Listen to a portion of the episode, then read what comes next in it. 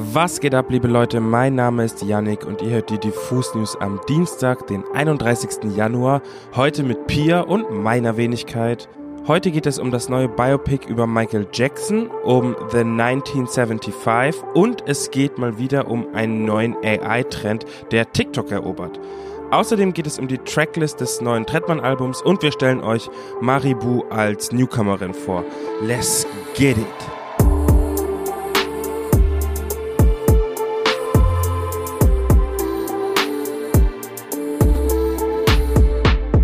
Liebe Freunde, wir befinden uns im Zeitalter der großen Musikbiopics. Zuletzt gab es ja erst den Film über Whitney Houston und wem das gefallen hat, der sollte jetzt die Ohren spitzen, denn es wird aktuell ein neuer Streifen über das Leben von Michael Jackson gedreht. ProduzentInnen, AutorInnen und RegisseurInnen sind bekannt, aber abgesehen davon gibt es eigentlich kaum Informationen zum Film bisher.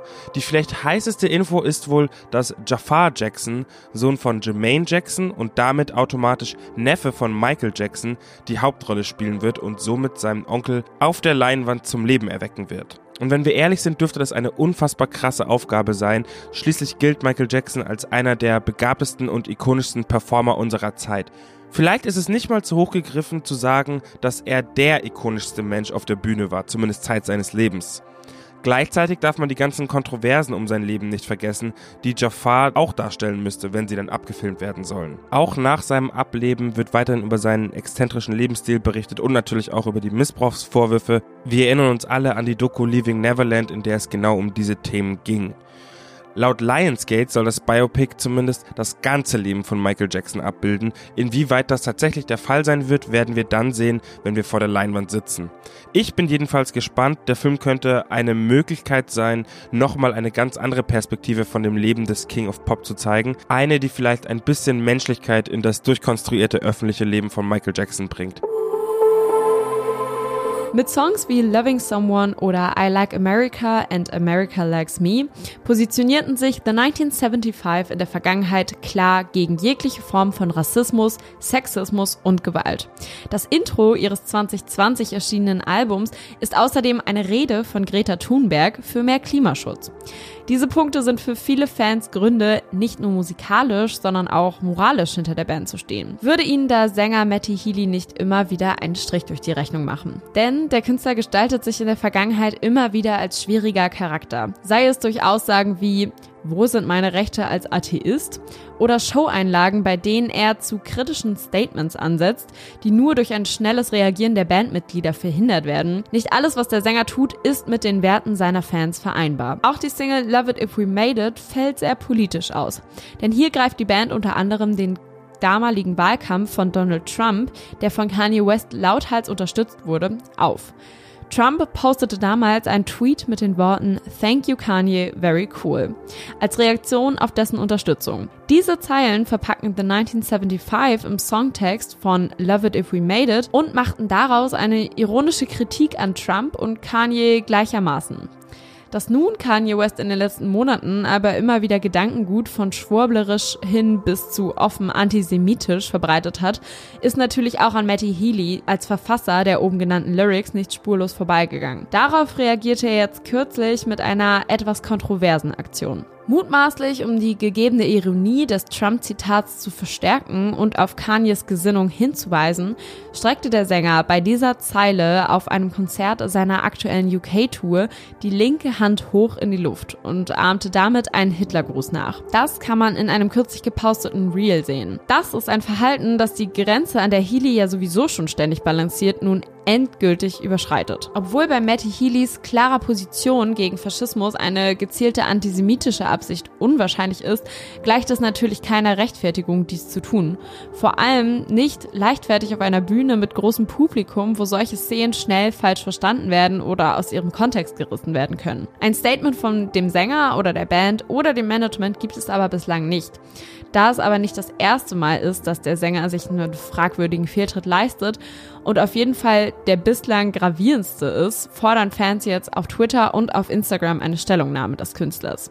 Wann oder ob diese überhaupt folgen wird, wissen wir aktuell noch nicht. Trettmann hat gestern die Tracklist zu seinem letzten Album mit Kitschkrieg veröffentlicht, inklusive sämtlicher Feature-Gäste. Insomnia, wie das Album heißen wird, wird demnach insgesamt 10 Tracks beinhalten.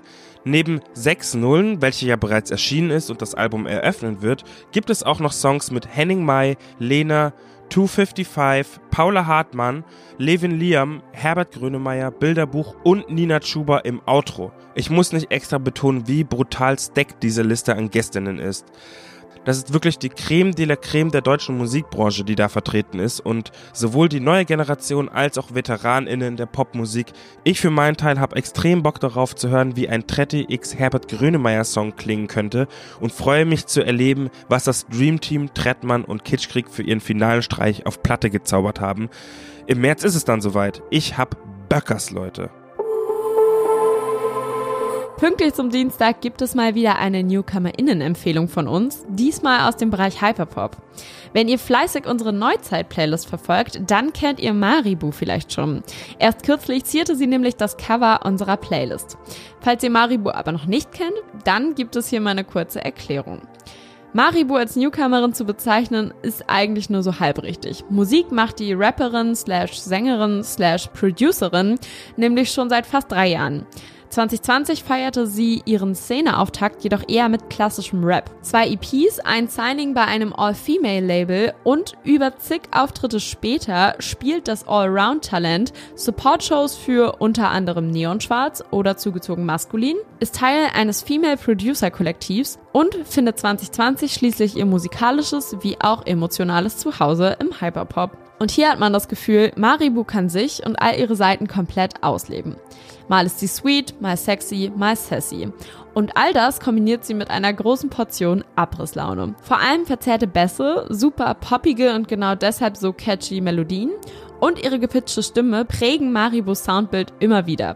Und das steckt sie gerne auch selbst in die Kategorie Mausi-Pop. Bei dem Begriff klingelt es vielleicht bei euch. Im letzten Jahr etablierte nämlich Babybands mit ihrer Veröffentlichung ihres Songs Baby Blizzard den Begriff als eine Art Synonym für das bekannte Genre Hyperpop. Aber auch inhaltlich hat Maribus Musik einiges zu bieten. Die Hamburger Künstlerin bricht nämlich bewusst mit angeblichen Tabus und misogynen Kategorien, indem sie zum Beispiel Hits über queeren Sex, Dating und den wahren Hot Girl Shit eben schreibt.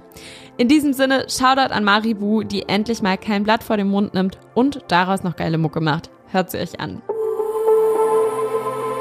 So, als nächstes geht's mal wieder um unser Lieblingsthema, die künstliche Intelligenz und Computer, die komplett verrückte Sachen machen.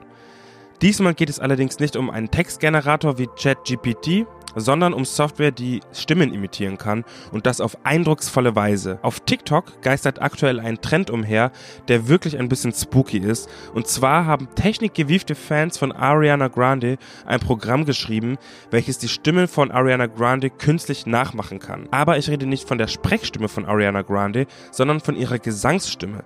Beispielsweise kann man auf TikTok hören, wie es klingen würde, wenn Ariana Grande den neuesten Hit von SZA namens Kill Bill oder Happier Than Ever von Billie Eilish singen würde. Diese Technik gibt es natürlich auch für andere KünstlerInnen. Bei Ariana Grande geht es vermutlich nur so ab, weil die Fans einfach ausgehungert sind nach neuer Musik von ihr. Ich finde diese Technologie ziemlich spannend, aber wir werden sehen, inwieweit AI zukünftig auch in professionellen Musikstudios zum Einsatz kommt. Ich bin ja der Meinung, dass menschliche Kreativität durch nichts zu ersetzen ist, aber das ist vielleicht auch ein bisschen romantisch von mir gedacht. Deswegen gönne ich mir bis dahin einfach diese ganzen absurden TikToks und lass mich davon entertainen. Gerade diese ganzen Drake AI Texte sind hilarious. Schaut euch das unbedingt an. Das war's an der Stelle mit den Diffus News am Dienstag. Wir hören uns am Freitag wieder mit der besten neuen Musik aus dem Release Friday. Bis dahin checkt mal unsere Playlisten auf Spotify, Apple Music und Co. und abonniert natürlich diesen Podcast hier. Bleibt gesund und nehmt einen Regenschirm mit, denn das Wetter in Berlin ist aktuell wirklich nicht geil. Bis dahin, ciao!